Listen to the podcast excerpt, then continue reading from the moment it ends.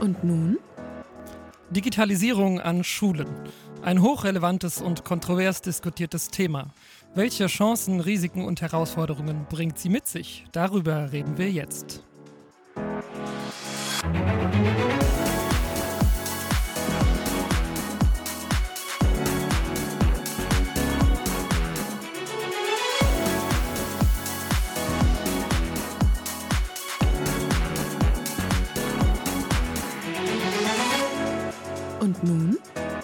Die Diskussionssendung auf Radio Darmstadt.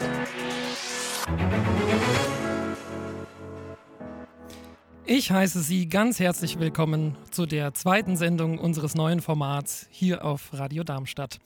In dieser Sendungsreihe mit dem Namen Und nun diskutieren wir über aktuelle Themen aus den Bereichen Politik, Gesellschaft und Wissenschaft. Jeden dritten Dienstag im Monat live um 19 Uhr. Und heute sprechen wir über das Thema Digitalisierung an Schulen. Mein Name ist Sebastian Grünewald und mit mir im Studio sind heute. Hallo, ich bin Angelique Böhm. Hallo, ich bin Leon Ebersmann. Und ich bin Dörte Greve. Ja, Digitalisierung generell ist eines der wichtigsten Themen unserer Gesellschaft. Und Schule betrifft uns ebenfalls mittelbar irgendwie alle. Wir waren alle in der Schule oder sind in der Schule. Viele von uns sind Eltern oder wir arbeiten im, in der Schule oder schulischen Kontext. Und dennoch wird das Thema Digitalisierung in der Schule im öffentlichen Diskurs mittlerweile nicht mehr allzu oft erwähnt. Man hat das Gefühl, dass es früher doch öfter diskutiert worden ist und dabei wäre es so wichtig, darüber zu sprechen, denn der Bedarf ist hoch. Deutschland macht keine gute Figur im internationalen Vergleich, was Digitalisierung angeht. Und um das zu ändern, werden 6,5 Milliarden Euro vom Bund im Rahmen des Digitalpakts Schule zur Verfügung gestellt. Aber bevor wir richtig einsteigen, stellen wir uns doch erstmal vor, wer sitzt eigentlich hinter den Mikrofonen. Ja, hallo nochmal, mein Name ist Angelique und ich bin seit längerer Zeit schon ähm, freiberufliche ja, Medienpädagogin. Also ich ähm, bin in Schulen unterwegs und zeige Klassen dort, wie man mit neuen Medien umgeht. Also wir zeigen, ähm, wie man ein Drehbuch schreibt, wie man mit Kameraequipment umgeht, wie man Trickfilme erstellen kann Genau, und das mache ich schon seit ein paar Jahren. Hi, diese Stimme gehört zu mir, Leon Ebersmann. Und meine Qualifikation an dieser Sendung heute teilnehmen zu dürfen, ist wohl, dass ich noch am nächsten an meiner Schulzeit bin. Und ich habe in der Oberstufe, heißt bei mir von der 10. bis zur 12. Klasse, drei Jahre lang digital mit dem Tablet und anderen digitalen Medien gearbeitet. Und bin auch sonst so im digitalen Raum unterwegs, beschäftige mich damit und deswegen darf ich heute hier sein. Hallo, mein Name ist Dörte Greve und ich habe sehr viele Jahre äh, unterrichtet und auch sehr viele Jahre eine große Schule äh, organisiert. Und deshalb darf ich heute hier sein. Ja, mein Name ist Sebastian Grünewald. Ich habe auch auf Lehramt studiert, bin jetzt quasi in meinem allerletzten Semester im Master. Ich habe in Rheinland-Pfalz studiert, also bin noch ein, habe vielleicht noch einen etwas anderen Blick darauf. Und Digitalisierung ist auch eines meiner absoluten Herzensthemen, sowohl im privaten wie auch im beruflichen. Also, es ist sehr spannend. Äh, ich sehe schon, wir haben hier sehr kompetente Leute. Ich freue mich sehr. Und ähm, wir beginnen mal damit zu äh, aufzudröseln, wie denn die Ausgangslage hinsichtlich Digitalisierung ist. Und zwar in Deutschland, in Hessen und in Darmstadt. Was man, glaube ich, vorweg schicken muss, ist, dass Digitalisierung vom Markt unbedingt gefordert wird. Also die ganzen Arbeitgeber wollen natürlich, dass die Schülerinnen und Schüler, die vom Abitur kommen, sich einigermaßen digital bewegen können, dass sie in Word irgendwelche Sachen machen können, dass sie im Zweifelsfall auch mal einen Flyer designen können äh, oder was auch immer. Ja, es gibt ganz viele Berufsfelder, in denen Digitalisierung mehr oder weniger relevant ist. Und äh, es gibt äh, eine Studie, des Index für digitale Wirtschaft und Gesellschaft, der DESI-Index, der beschreibt quasi, wie digital ein Land ist. Und da ist äh, Deutschland im europäischen äh, Vergleich auf Platz 13 gelandet in der Studie von 2022. Also es ist durchaus noch sehr viel zu tun. Und was man ebenfalls noch vorweg schicken muss, ist, dass der Zustand der Schulen enorm heterogen ist. Ja, allein schon was die Baufälligkeit der Schulgebäude angeht. Ja, es gibt einige Schulen, die sind im letzten Jahrhundert gebaut worden, äh, haben enorm dicke Wände, da kommt auch überhaupt gar kein WLAN durch. Und es gibt andere Schulen, die sind äh, vor kurzem gebaut worden, sind hoch digitalisiert, die haben Solarzellen auf dem Dach, die sind ganz moderne Gebäude und dementsprechend sieht es mit der Digitalisierung auch aus. Es gibt einige Schulen, die haben nichts und es gibt andere Schulen, die haben sehr viel. Das ist ein sehr heterogener Zustand und da ist natürlich schwer überhaupt zu sagen, wie der Ausgangszustand ist. Aber wir können ja einmal aufschlüsseln, was braucht man denn überhaupt für eine Digitalisierung? Also was könnte man messen? Auf jeden Fall braucht man natürlich ausreichend Internet, also einen Glasfaseranschluss. Dann braucht man WLAN in allen Räumen. Und damit meine ich, wenn eine Schule sechs Gebäude hat, muss man das auch in sechs Gebäuden haben. Dann braucht man Tablets für Schüler und Lehrer. Also zumindest für die Schüler, die man in der Schule damit arbeiten lassen möchte. Wenn man Tablet-Klassen haben möchte, dann muss man es natürlich noch viel größer anfangen. Und ganz, ganz wichtig, man braucht für all dieses Equipment Support. Und das ist auch ein ganz großes Problem, ein aktuelles Problem, ein Problem, was es schon viele Jahre gibt, weil Computer gibt es ja nicht erst seit gestern in der Schule, auch wenn es jetzt viel Geld dafür gibt. Und Support ist ganz, ganz oben auf, auch wenn Lehrer sagen, ähm, wollen wir das haben oder nicht. Müssen wir das denn dann selber machen? Müssen wir dann wieder monatelang warten, bis was heil ist oder nicht? Und ganz wichtig, also das, aber natürlich auch digitale Tafeln, dann digitale Plattformen für Lehrer und Schüler zum Austausch, zum Unterrichtsorganisieren, für die Bürokratie auch, die natürlich in der Schule auch stattfindet. Und ganz, ganz, ganz wichtig auch Fortbildung für die Lehrkräfte. Die sind sehr, sehr unterschiedlich, äh, auch in ihrem Privatleben natürlich mit der Digitalisierung konfrontiert. Und natürlich sind ihre Voraussetzungen auch sehr unterschiedlich. Und natürlich muss jeder sich lang machen, gar keine Frage. Aber die stehen auf sehr unterschiedlichen ähm, Niveaus, was das, was die Kenntnisse dieser Dinge angeht. Und dem muss auch in Fortbildung gerecht geworden werden. Dann pädagogische Konzepte, Modelle dafür, was kann man eigentlich machen mit diesem digitalen Equipment und so weiter. Da kommen wir später noch drauf. Ja, wir werden es auch dann alles bei den Herausforderungen noch mal ein bisschen weiter aufdröseln, aber nur um mal aufgemacht zu haben, was in dieser Sphäre überhaupt drinsteckt, Digitalisierung. Es ist ja so ein komplexes Thema. Ja? Es, es, geht ja auch weiter als die reine Hardware, die natürlich erstmal da sein muss, bevor man irgendwas machen kann. Absolut klar. Genau. Einmal, nachdem wir das abgerissen haben, können wir mal über die Lage in Darmstadt-Dieburg sprechen. Da haben wir ein paar Informationen, ein paar Zahlen. In Darmstadt-Dieburg ist äh, geplant natürlich ebenfalls wie woanders auch flächendeckend WLAN ähm, zu installieren und 53 der 81 Schulen sind damit bereits ausgestattet. Und dieses Projekt, das zu planen und durchzusetzen bzw. umzusetzen, das läuft bereits seit vier Jahren und Entega Plus GmbH soll die Schulen versorgen entnehmen dieser Tage. Und das sollte jetzt eigentlich Ende des Jahres schon passieren, jetzt bis zum Ende der Sommerferien. Und ja, Ende Februar sollen alle sieben, äh, Entschuldigung, Ende Februar sollen 77 Prozent aller Unterrichtsräume in Darmstadt-Dieburg mit interaktiven Tafeln ausgestattet sein, also drei Viertel, das ist eine Menge. Und aus Darmstadt konnte man erfahren, dass WLAN auch geplant ist, auch noch nicht da ist, aber es ist angedacht, eine beziehungsweise geplant, eine Interimslösung zu schaffen dafür, dass also auch in der Zwischenzeit, wo noch kein festes WLAN an den Schulen ist, schon damit gearbeitet werden kann. Und außerdem kommt man dem Echo entnehmen, dass äh, geplant ist, eine gemeinsame Internet- Plattform, also so eine Schulplattform zu verwenden.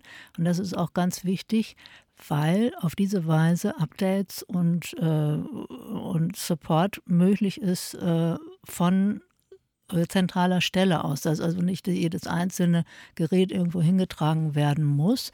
Im Moment ist es so, an den Schulen in Darmstadt sind drei verschiedene Plattformen in Arbeit und jede Schule, die sowas hat, hat sich das selber gestrickt in den vielen Jahren, die es schon Computer gibt und äh, in denen von außen also wenig bis gar nichts gekommen ist. Kannst du nochmal die Zahl sagen, wie viel Prozent der Schulen WLAN haben? Oder wie viele waren das?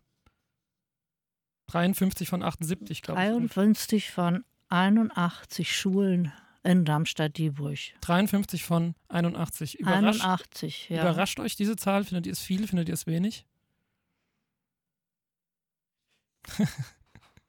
also, ja, ich finde es zum einen viel, zum anderen wenig. Es ist ganz merkwürdig, das zu beschreiben. also, ich habe das Gefühl, irgendwie müsste doch in allen Schulen WLAN sein, sonst braucht man gar nicht anzufangen mit Digitalisierung. Ne? Also. wäre ich auch so dran gegangen, aber ich glaube wahrscheinlich die Schulen, die unter diesen paar 50 sind, die dann tatsächlich schon WLAN haben, glaube ich, sind vor allem weiterführende Schulen, weil es da vielleicht noch mal mehr gefordert wird. Wenn ich überlege, in der Grundschule, ich hatte zwar einen Computerkurs, aber bei meinen Geschwistern, bei denen ist es dann äh, komplett weggefallen und dass dann dabei sowas auch vielleicht dann die, ja, einfach die Anreize fehlen, weil sowas wie WLAN und Tablets war in meiner Grundschulzeit noch überhaupt gar kein äh, Thema gewesen. Das denke ich auch, dass weiterführende Schulen besser ausgestattet sind im Schnitt. Ich sprach mit einer Schulleiterin einer Grundschule in Darmstadt und die sagte mir auch, ja, wir haben auch solche Boards und wir haben auch dies und das, aber wir haben kein WLAN. Wir haben auch iPads und ich habe dann gefragt, wie machen Sie das denn, wenn da Updates drauf müssen? Und dann sagte sie, dann nimmt der Kollege, der Nette, der sich darum kümmert, der nimmt dann die schweren Koffer mit diesen Dingern mit nach Hause und macht dann das Update auf jedes einzelne iPad mit seinem heimischen WLAN da drauf. Willkommen in und, der digitalen Welt. So, und was bekommt der dafür? Na, wie so oft nichts.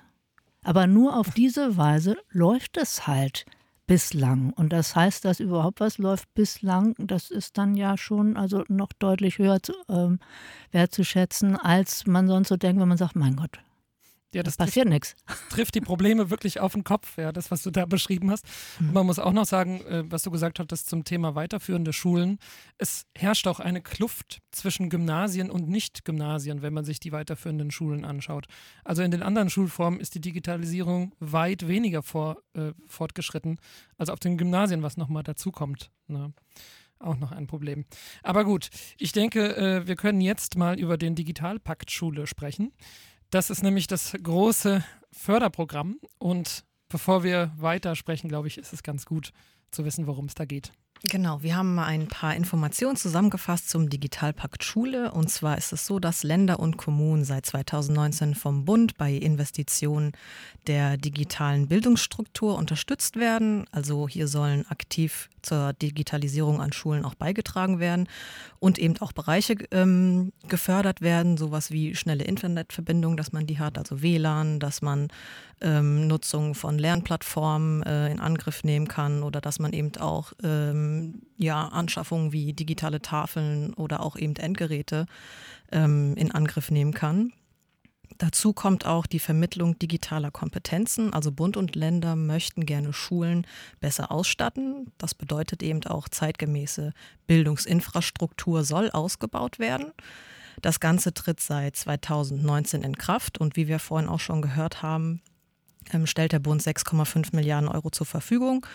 Durch äh, die Corona-Pandemie wurden nochmal zusätzliche Mittel von 1,5 Milliarden Euro ähm, erweitert und davon sind 3,5 in dieser Legislaturperiode.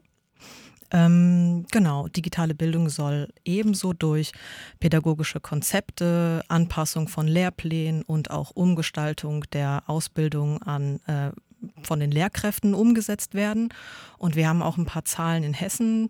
Ähm, da sieht es so aus, dass wir knapp 480 Millionen zur Verfügung haben. Im Vergleich ähm, nochmal zu anderen Bundesländern. In Bayern sind es eine Milliarde knapp und in Thüringen knapp 172 Millionen. Genau. Dann haben wir natürlich auch ähm, pädagogische Konzepte oder auch vielfältige Angebote, die ausschlaggebend sind für eine gute Bildung. Und ebenso, das wird immer ganz häufig erwähnt, ist ähm, die Qualifizierung von Lehrenden. Also das wird immer explizit, finde ich, ist mir aufgefallen, hervorgehoben, dass eben Aus- und Weiterbildung der Lehrkräfte ähm, einer der Fokus, also worauf der Fokus gelegt wird. Genau. Und ähm, ja, das sind eigentlich so die Punkte zusammengefasst, weswegen ähm, genau, wie äh, das alles umgesetzt werden soll. Ja, spannend. Also, was mir aufgefallen ist, dieses Prinzip pädagogische Konzepte. Dass das da drin ist, ist natürlich sehr sinnvoll. Aber mit dem Haken, das sollen die Lehrkräfte machen. Das ist natürlich auch wieder so ein Ding. Ja. Das heißt, da muss jetzt jede Schule quasi für sich erstmal ein pädagogisches Konzept erarbeiten. Genau. Natürlich ist es so, dass die Schulen, die Schulformen, die Zielgruppen, die Klassen, die Schülerinnen und Schüler so unterschiedlich sind, dass man sicherlich nicht mit einem Konzept alles über einen Kamm scheren kann. Dennoch wäre es natürlich nett gewesen, wenn ein bisschen Vorarbeit an zentraler Stelle geleistet ne, oder nicht? Ja. Seht ihr das anders? Doch.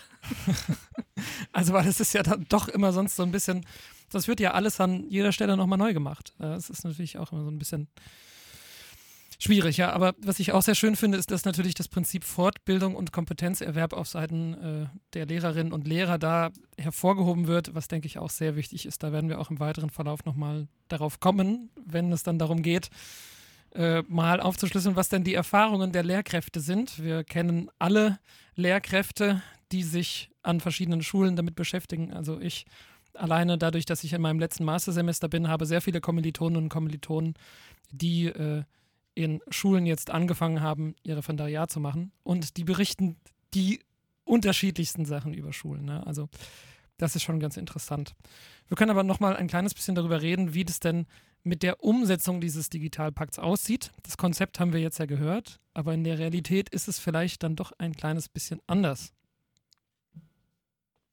Also, was man zum Beispiel sagen kann, also 97 Prozent der beantragten Mittel in Hessen sind mittlerweile bewilligt. Es ist ja so, dass die Mittel von den Schulen erst beantragt werden müssen. Und vorher kann da kein Geld fließen. Ne? Das muss man auch beachten. Und äh, dann ist es so, dass das Geld am Anfang nur sehr langsam geflossen ist, was auch ein großer Kritikpunkt war. Innerhalb des ersten Jahres ist nur ein Bruchteil des Geldes abgeflossen. Mittlerweile geht das schneller. Problem ist allerdings nur, dass man Zahlen dazu immer mit großem Zeitverzug bekommt. Ja, also was an Geld abfließt, erfährt man ein halbes Jahr später ungefähr. Und ähm, es gibt eine ganz interessante Studie, die ist vom MMB-Institut. Äh, das ist äh, eine FDP-nahe, äh, äh, ein FDP-nahes Institut im Auftrag der Friedrich-Neumann-Stiftung, Friedrich-Naumann-Stiftung, Verzeihung. Äh, und da heißt es, es fehlt unter anderem an der Netzinfrastruktur, an einer geeigneten Geräteausstattung, an IT-Unterstützung und fachkundigem Lehrpersonal sind, glaube ich, können wir uns darauf einigen, die größten Baustellen so. Das ist auch das, was ich aus den Erfahrungsberichten mitbekommen habe. Vor allem erweise sich aber auch die Schulbürokratie als Hemmnis mit ihren langwierigen, strategisch unverbundenen und im Alltag schlecht abgestimmten, einander gegenseitig blockierenden organisatorischen Prozessen. Das ist natürlich schon auch ein bisschen ein hartes Urteil. Und dann heißt es weiter, vor allem die Schulverwaltungen müssen sich jetzt endlich bewegen und die vielen Hebel umlegen, die noch die Digitalisierung der Schulen behindern. Also Fazit, bislang verhalten sich Schule, Schulverwaltung, Kommune und Bundesland jeweils eigensinnig, vernetztes Denken und Agieren fehlen. Und das Problem ist natürlich, die Schulen können manche Probleme gar nicht selber lösen. Dazu brauchen sie die Strukturen drumherum. Ja. Ne? Also es ist ein bisschen ein ganz großer Flickenteppich, auch was, wir hatten die Schulplattform schon angesprochen. Ja. Was diese Schulplattform angeht, erfindet natürlich auch wieder jede einzelne Schule das Rad neu. Ja, die einige bauen sowas selber, andere beauftragen Firmen. Dann in Darmstadt soll jetzt dieses iSurf eingeführt werden als Schulplattform für alle Darmstädter Schulen. Das wäre natürlich auch die Frage gewesen, wäre es klug gewesen, da nicht einfach ordentlich Geld in die Hand zu nehmen, um mal ein deutschlandweites System zu entwickeln. Ja?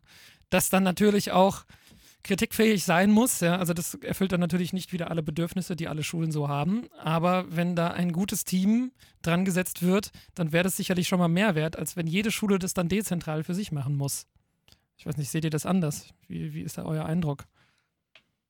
Würde ich dir zustimmen, aber ich sehe gerade bei dem Thema Schule die Gefahr, weil es ja eigentlich Ländersache ist, dass dann wieder verschiedene Bundesländer sich dann doch uneinig sind und das vielleicht ein zwar noch immer ein ziemlich utopischer Schritt, aber immer ein etwas erreichbarer Schritt, dann tatsächlich so die Landesebene ist, dass sich immerhin hessenweit ähm, dazu auf etwas geeinigt, was ja mit dem Schulportal zumindest versucht wird. Ach, der Föderalismus. da schimpfe ich sehr oft drüber. Und bei Digitalisierung merkt man es immer, ja, hast absolut recht, natürlich. Dann sagt das eine Bundesland, nein, wir hätten aber gerne das so. Und das andere Bundesland sagt, nein, wir hätten das gerne so. Das ist natürlich auf jeden Fall ein Punkt. Aber ja, also ich glaube, es ist zusammenfassend kann man schon sagen, dass jede Schule in jedes Bundesland und jedes, jede Stadt das Rad neu erfinden muss. Äh, sicherlich auch ein Faktor ist, der das Ganze verlangsamt und der da einen Fortschritt hemmt. Na gut, ich denke mal, das äh, reicht ganz gut aus, dass wir mal einen theoretischen Vorbau gehört haben und dann im zweiten Teil über die konkreten Erfahrungen reden, über die konkreten Probleme und Herausforderungen, die bei Digitalisierung äh, auftreten, also dass wir dann mal so richtig ins Eingemachte, ans Eingemachte gehen können. Ja, ich heiße Sie erneut herzlich willkommen.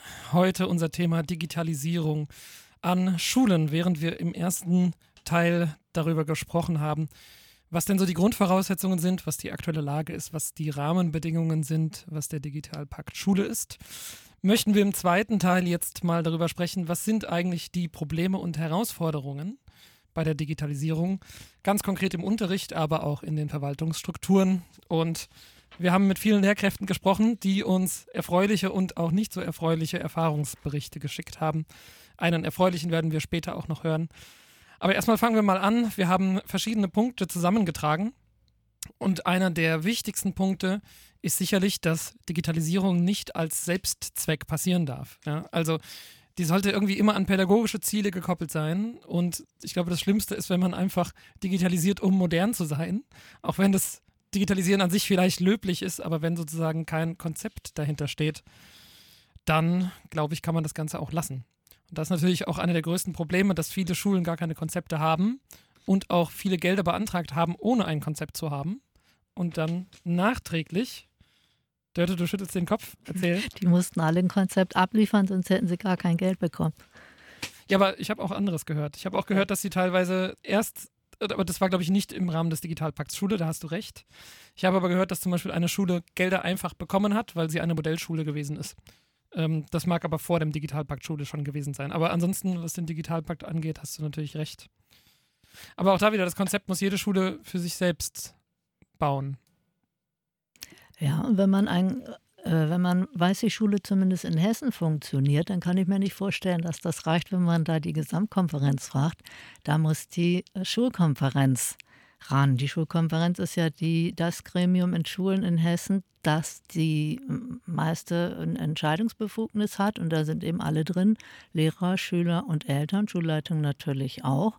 Und man muss also die ganze Schulgemeinde im Boot haben. Und das ist zum einen ja, absolut machbar, keine Frage, aber man kann sich vorstellen, bis die ganzen Gremien und nicht nur einmal getagt haben, das ist nichts, was man von heute bis übermorgen macht, sondern das dauert auch. Und das muss es auch, sonst wird nämlich äh, von oben bestimmt. Das ist ja nicht Ziel der Sache, sondern man muss sich wirklich damit auseinandersetzen und das braucht seine Zeit. Ja, es ist nicht Ziel der Sache, aber es ist vielleicht, wäre es auch ein bisschen besser, wenn es Ziel der Sache wäre, wenn viel mehr auch von oben kommen könnte, was schon mal klug durchdacht worden ist. Natürlich vielleicht nicht alles, aber ich denke, ein bisschen mehr Zentralisierung hätte dem Thema auch ganz gut getan. Das ist schon richtig. Allerdings kann man das ja nur nicht von einer einzelnen Schulleitung verlangen. Man hätte natürlich sinnvolle Konzepte vorschlagen können und dann zur Diskussion stellen und nicht sagen, denkt euch mal sinnvolle Konzepte aus und äh, dann seht mal zu. Das ist schon richtig.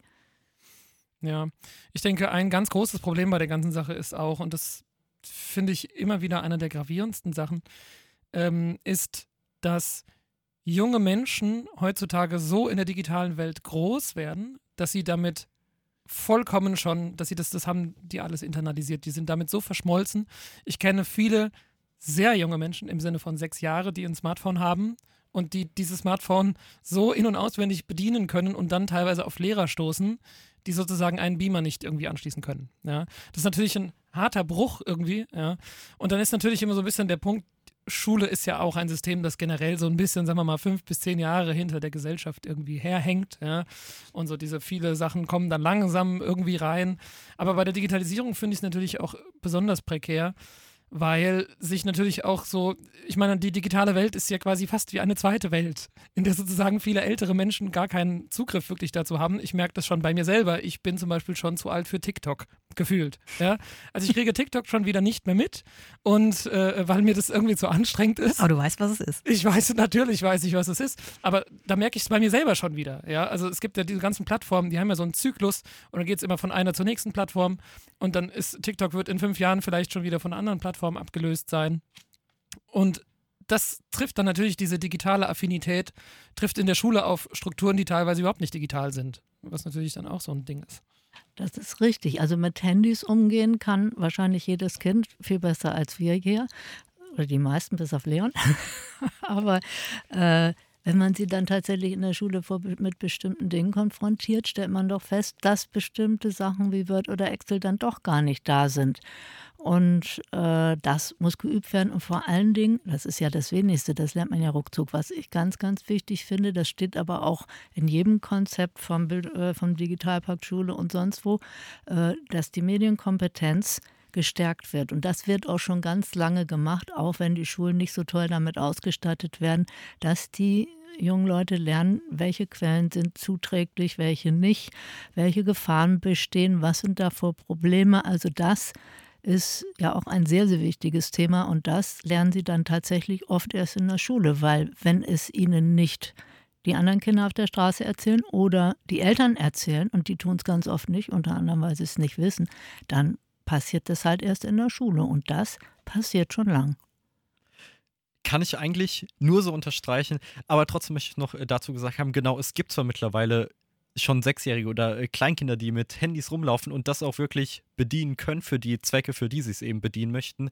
Aber ich habe zum Beispiel dann bei meinen äh, jüngeren Geschwistern gehabt, dass ich ihnen erklären musste, wo ist eigentlich das Ad-Zeichen, wie schreibt man eine E-Mail, wie ist das aufgebaut, wo ja eine E-Mail eigentlich ja schon vergleichbar dann mit den Strukturen von einem Brief wäre. Oder auch ähm, so grundlegende Verständnisfragen, sowas wie zum Beispiel, dass man nicht selbst auf Google sein kann, sondern dass Google nur sich aus allen anderen Infos bedient, was ja zu dem äh, Stichwort, äh, Stichwort ähm, Medienkompetenz zählt.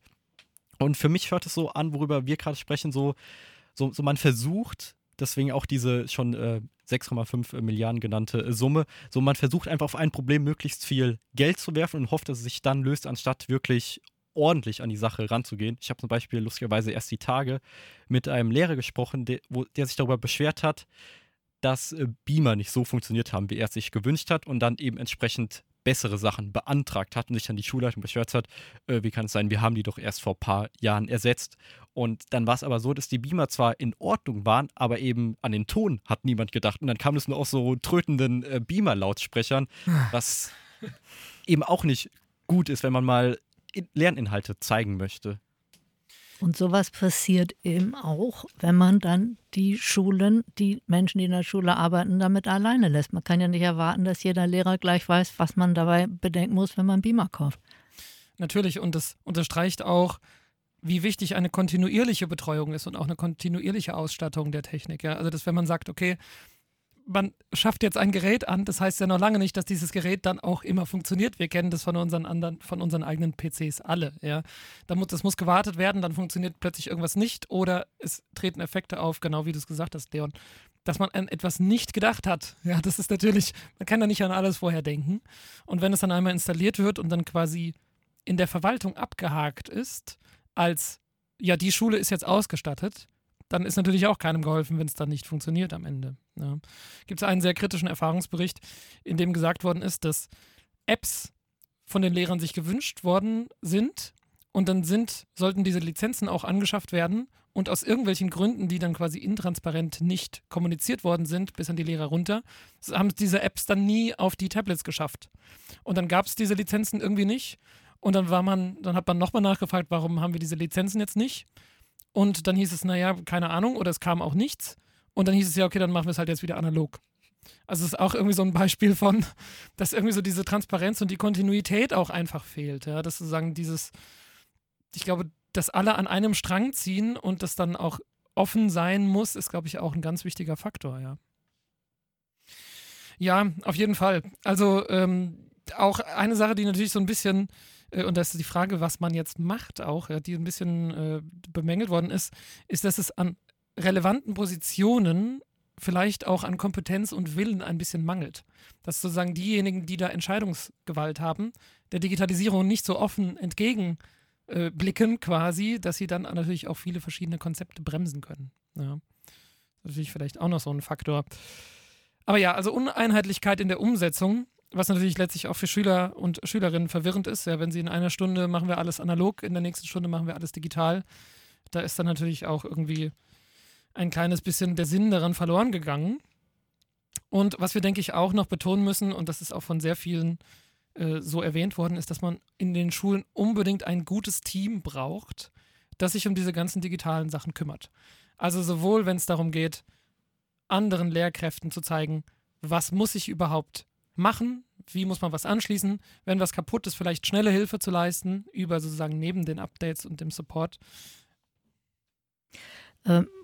Grundsätzlich nichts gegen einzuwenden, dass der eine dem anderen hilft, aber ich muss wirklich Widerspruch anmelden zu sagen, das soll mal irgendwie ein Lehrer machen in der Zeit dann noch.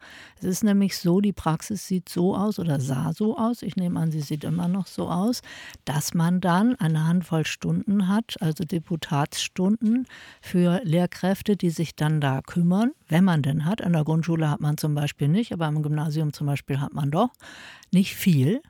Diese Deputatsstunden sind aber genauso gut für Förderunterricht oder für ähnliches zu gebrauchen. Und mit diesen Deputatsstunden wird dann ansatzweise aber auch nur die Zeit bezahlt, die dann der Kollege und die Kollegin dann zubringen, da eben erste Hilfe zu leisten. Die haben ja auch den ganzen Tag zu tun. Oder und sind auch einfach mal gar nicht da, auf Klassenfahrt irgendwo, wie auch immer. Also es muss funktionieren, wie in einer großen Firma auch. Da kann man es sich nicht leisten, dass dass man Tage, Wochen oder womöglich Monate darauf wartet, dass irgendein digitales Gerät wieder funktioniert. Das muss sehr, sehr schnell gehen. Das kostet im Fall der großen Firma Geld und in diesem Fall kostet das Kraft und Nerven und vor allen Dingen Zeit, die dann nicht mehr zur Verfügung steht. Das ist eine große Frage. Wie soll dieses Team aussehen, das sich darum kümmert? Also Schulen, an denen es sehr gut läuft, haben berichtet, dass das durchaus von Lehrern gemacht wird, die digital affin sind. Aber das kann natürlich auch nicht die Lösung des Problems sein, dass die Lehrer das dann mal eben nebenher machen, neben ihren Stunden. Ja. Dann ist auch die Frage, wer macht das sonst? Machen das externe Personen? Ja? Wo sollen die überhaupt herkommen? Habe ich an der Schule jetzt noch nicht erlebt. Dass ich da dann, schon. Also ja. das gibt es schon. Die Schulen haben jetzt auch sehr, je nachdem, wie sie sich finanzieren, da gibt es ja verschiedene Modelle, die haben Möglichkeiten, aber schon auch externe einzukaufen. Die haben dann zum Beispiel ehemalige Schüler, wie zum Beispiel so ein Leon, der viel davon versteht. Der könnte dann schnell mal eben helfen oder schnell mal die Updates oder schnell mal die was auch immer machen. Das ist das eine. Und das andere, dass man sich irgendwelche Leute freiberuflich dafür kauft. Ist alles schon passiert. Bloß das ist ja alles, hat ja keine Kontinuität.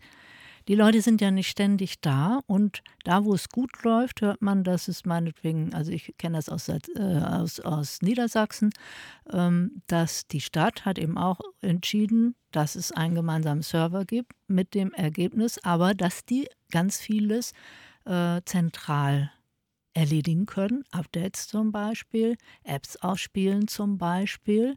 Und an dieser Stelle, wo diese Menschen arbeiten, die das tun, da muss genug Personal hin, dass die wie die Feuerwehr durch die Stadt sausen können und äh, die Probleme lösen. So wie in einer großen Firma die äh, IT-Experten das eben auch machen müssen. Und ich denke, wer das nicht bezahlen mag, der braucht eigentlich mit Digitalisierung an Schulen nicht anzufangen. Und es ist so, die, die länger in der Schule sind, die haben das ja alles erlebt, diese Sachen, dass es eben so unendlich langsam geht. Meine, seine äh, Gerätschaften man selber wegfahren muss und vielleicht wieder abholen muss und dass es dann doch nicht ging oder so. Das liegt nicht daran, dass die Menschen das nicht wollten, sondern dass da zu wenig Personal da war. Und das darf hier dann nicht passieren, sonst funktioniert es nämlich nicht. Ja, und das wirkt auch ein bisschen wie ein Punkt, der so wichtig ist und der irgendwie nie mitgedacht wird. Habe ich so das Gefühl. Also in dem Konzept zum Beispiel des Digitalpakts Schule ist es irgendwie gar nicht mitgedacht. So dass irgendwie sich jemand um den ganzen Kram kümmern muss und dass da ein kontinuierliches Team da sein muss, das auch den ganzen Kram immer wieder machen muss sicherlich auch eine Kombination von externen und Lehrern. Irgendwie die Lehrer müssen ja auch drin sein. Ja, ja sicher. Ja. Aber also der, die Hauptaufgabe gehört aus meiner Sicht außerhalb der Schule aufbewahrt und dann von dort auch geregelt. Und dass man sich als Schulleitung zum Beispiel nicht darum kümmern muss, dass man da anständige Leute herkriegt, finde ich eigentlich auch sehr sinnvoll.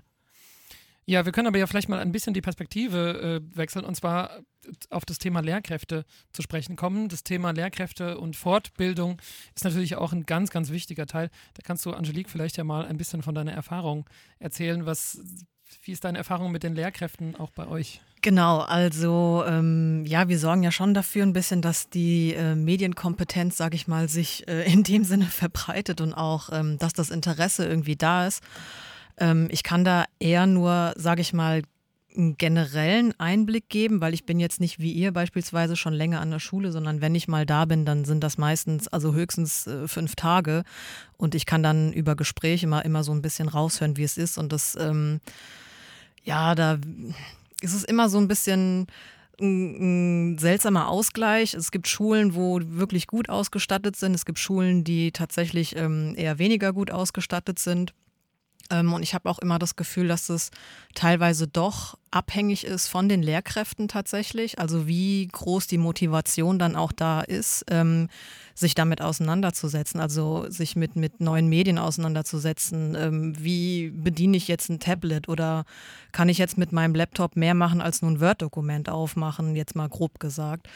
Und ähm, genau, wir sind dann auch immer da und wenn wir Projekte haben, also Medienprojekte, wenn das jetzt mit Kameras ist oder auch mit iPads, wo wir Trickfilme drehen, ähm, ist es auch immer unterschiedlich tatsächlich. Aber vom Gefühl her würde ich schon sagen, dass ähm, da doch noch so eine große, große Lücke ist, was die Motivation tatsächlich angeht. Beziehungsweise, ähm, ja, auch ein bisschen, ich weiß nicht, ob der Mut fehlt oder ob das so eine Generationsfrage dann tatsächlich auch ist, also ob man das dann auch stellen kann. Ähm, weil der Mehrwert von diesen Medienprojekten ist ja, ähm, wenn man jetzt vorausblickt, dass ähm, die Lehrkräfte später selbstständig solche Projekte dann auch natürlich durchführen sollen. Also dass die dann sagen, okay, ich weiß, wie das funktioniert, ich kann das meiner Klasse erklären, ich kann meiner Klasse zeigen, äh, wie eine Kamera funktioniert und dann kann man das dann innerhalb von der Gruppe dann auch aufteilen. Und das ist, ähm, wie gesagt, von der Beobachtung her eher, überwiegt eher, dass da so ein bisschen, ähm, ja, Berührungsängste tatsächlich da sind.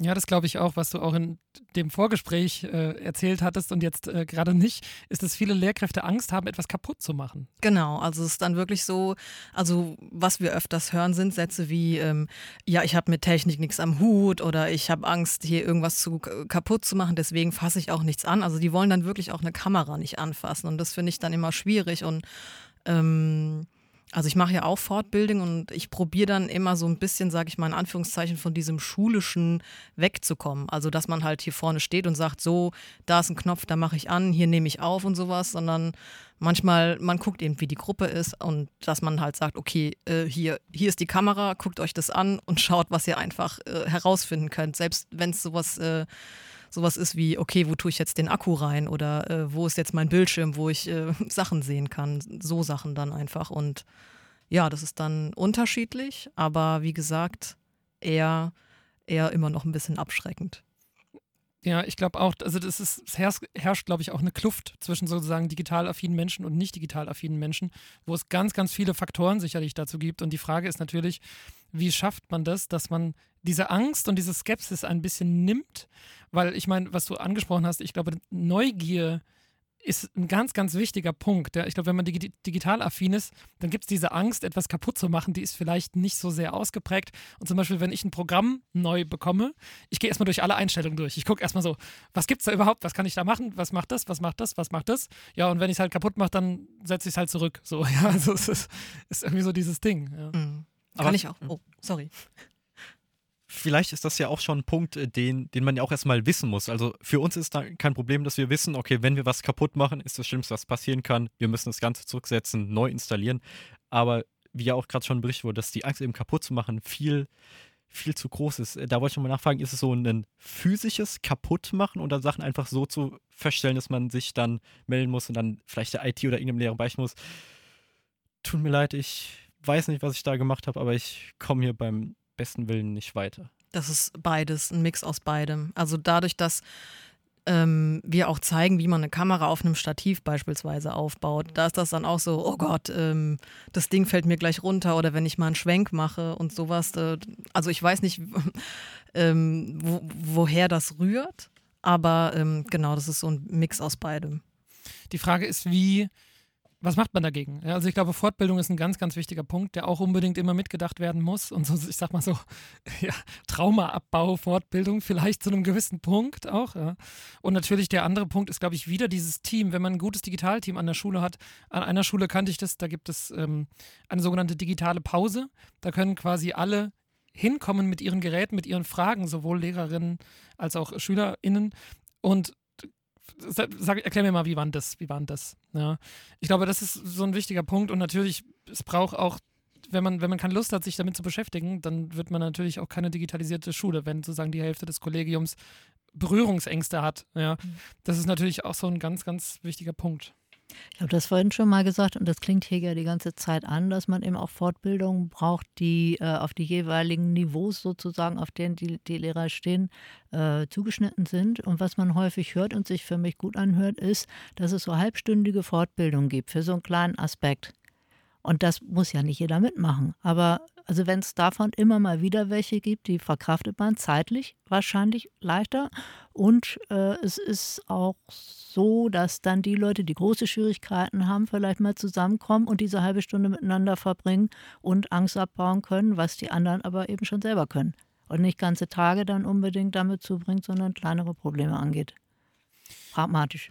Ja, also ich denke auch, äh, genau, äh, ich denke, einen weiteren Punkt, den wir auch ansprechen sollten, der auch sehr viel gekommen ist, ist diese Balance zwischen digitalen und analogen Medien. Dass natürlich Digitalisierung immer so ein bisschen suggeriert, jetzt ist plötzlich alles digital.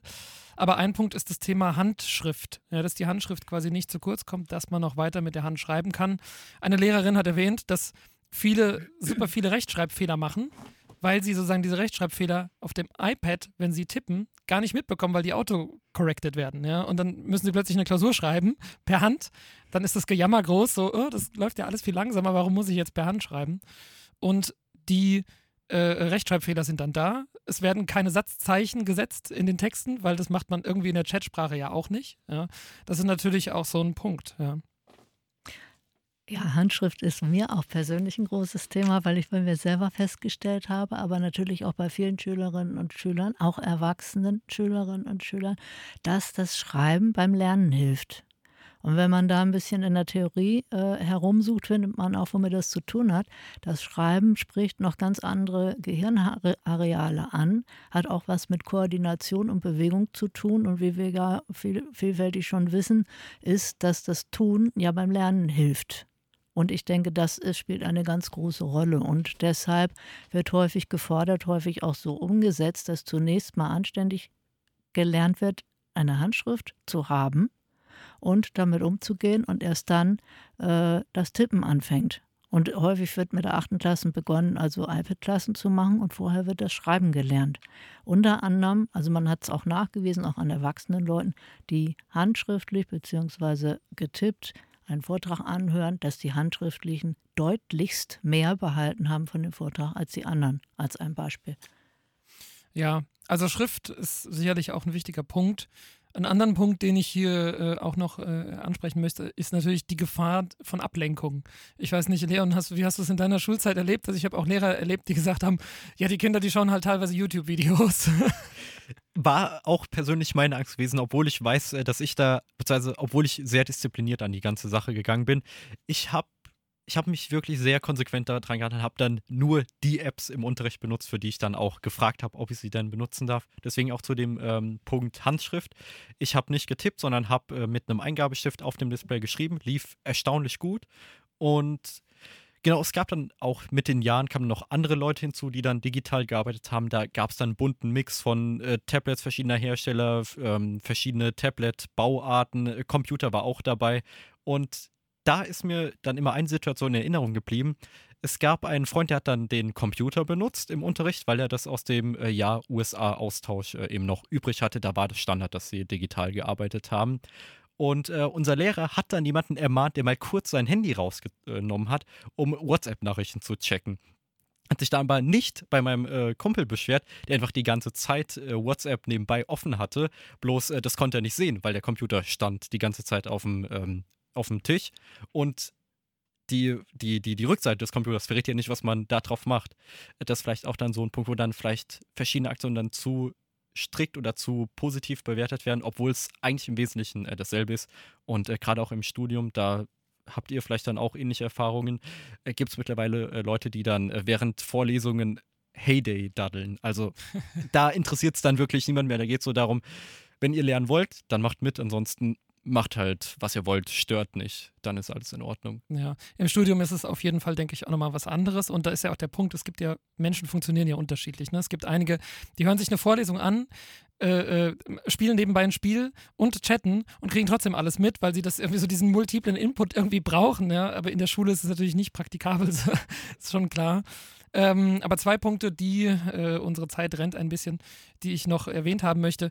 Das Thema Zugang und Inklusion. Ich glaube, es ist ganz wichtig, dass man sicherstellt, dass diejenigen, die sich zum Beispiel ein Tablet nicht leisten können, dass die eins von der Schule bekommen in den Bundesländern, in denen nicht sowieso alle Tablets von der Stadt oder von dem Schulträger gestellt werden.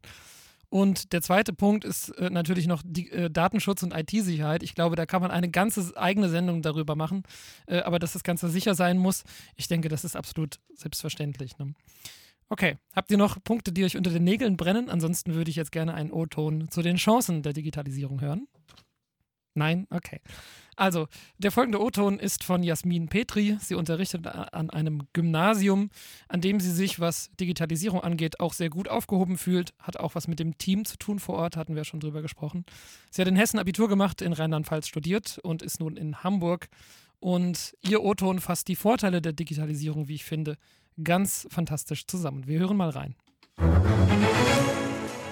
Na klar gibt es bei allem Vor- und Nachteile und man denkt immer erstmal, oh nein, ich muss mich schon wieder an was Neues gewöhnen, ich muss mich schon wieder umstellen, muss da mich wieder einarbeiten und so. Aber gerade in Zeiten von Lehrermangel und dieser Frage, vor der man steht, wie kann ich noch zeiteffizienter, schneller Unterricht planen und meine ganzen Noten machen und all das, was so viel Zeit kostet, neben dem, was man sonst noch alles so zu tun hat als Lehrer, ähm, erlebe ich die Digitalisierung in der Schule als großen Vorteil weil es so Programme gibt, die halt dafür gemacht sind, dass man seine Klassen äh, Name für Name äh, einträgt und dann eben über so bestimmte Ordnerstrukturen sich äh, ja die ganzen Noten eintragen kann, die dann automatisch, äh, je nachdem, was man für einen Durchschnittswert oder für Prozente angibt, die Noten am Ende ausrechnet. Ich muss also nicht mehr wieder mit dem Taschenrechner am Schreibtisch sitzen und stundenlang vor den Zeugniskonferenzen schnell noch jeden einzelnen meiner 300 Schüler ausrechnen sozusagen und dessen Zeugnisnote berechnen, sondern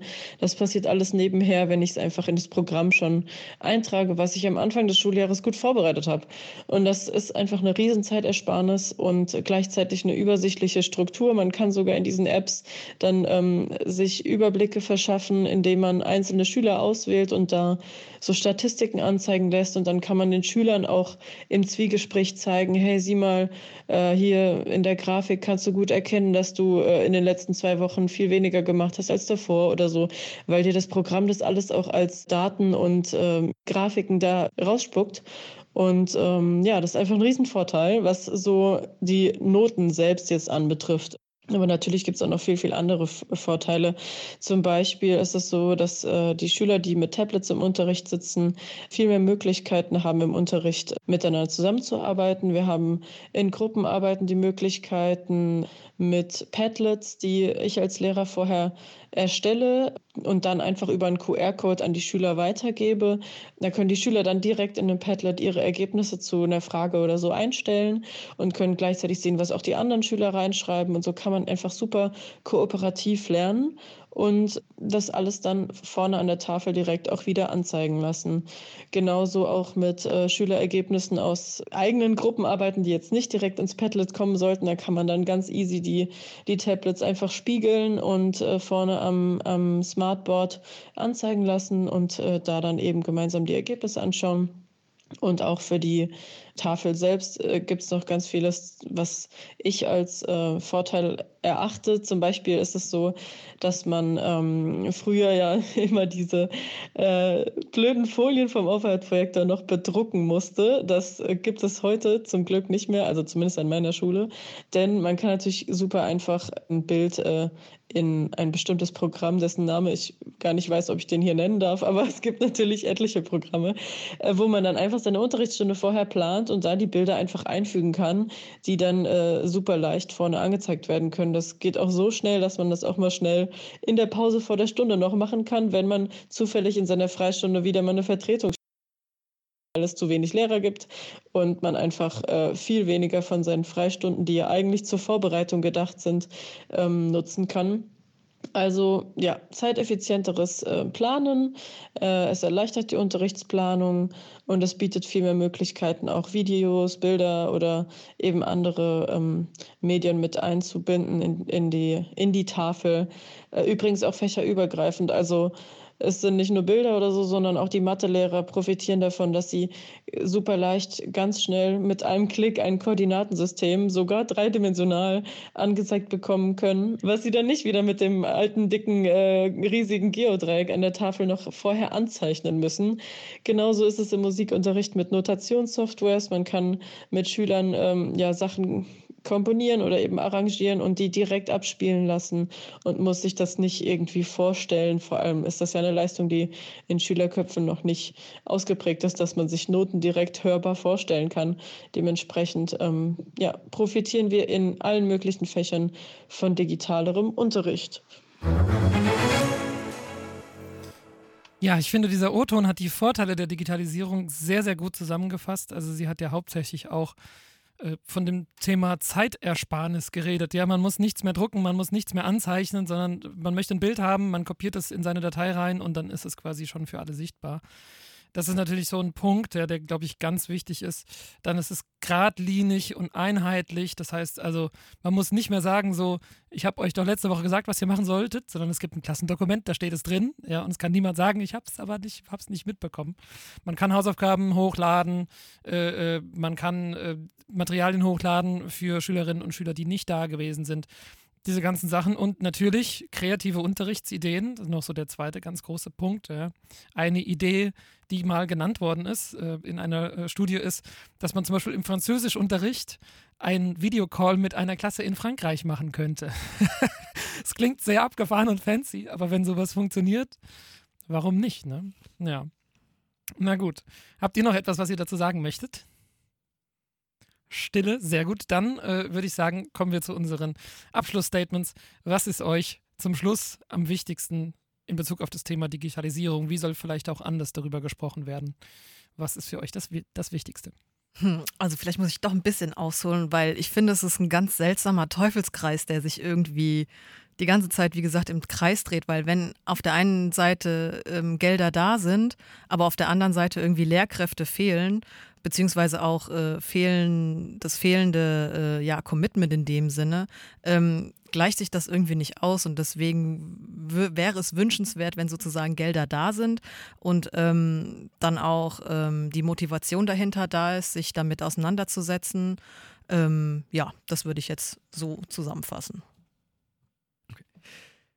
Ich bin dahingehend zwiegespalten, weil so auf persönlicher Ebene bin ich eine Person, die die Digitalisierung sehr mag und auch äh, sehr bevorzugt.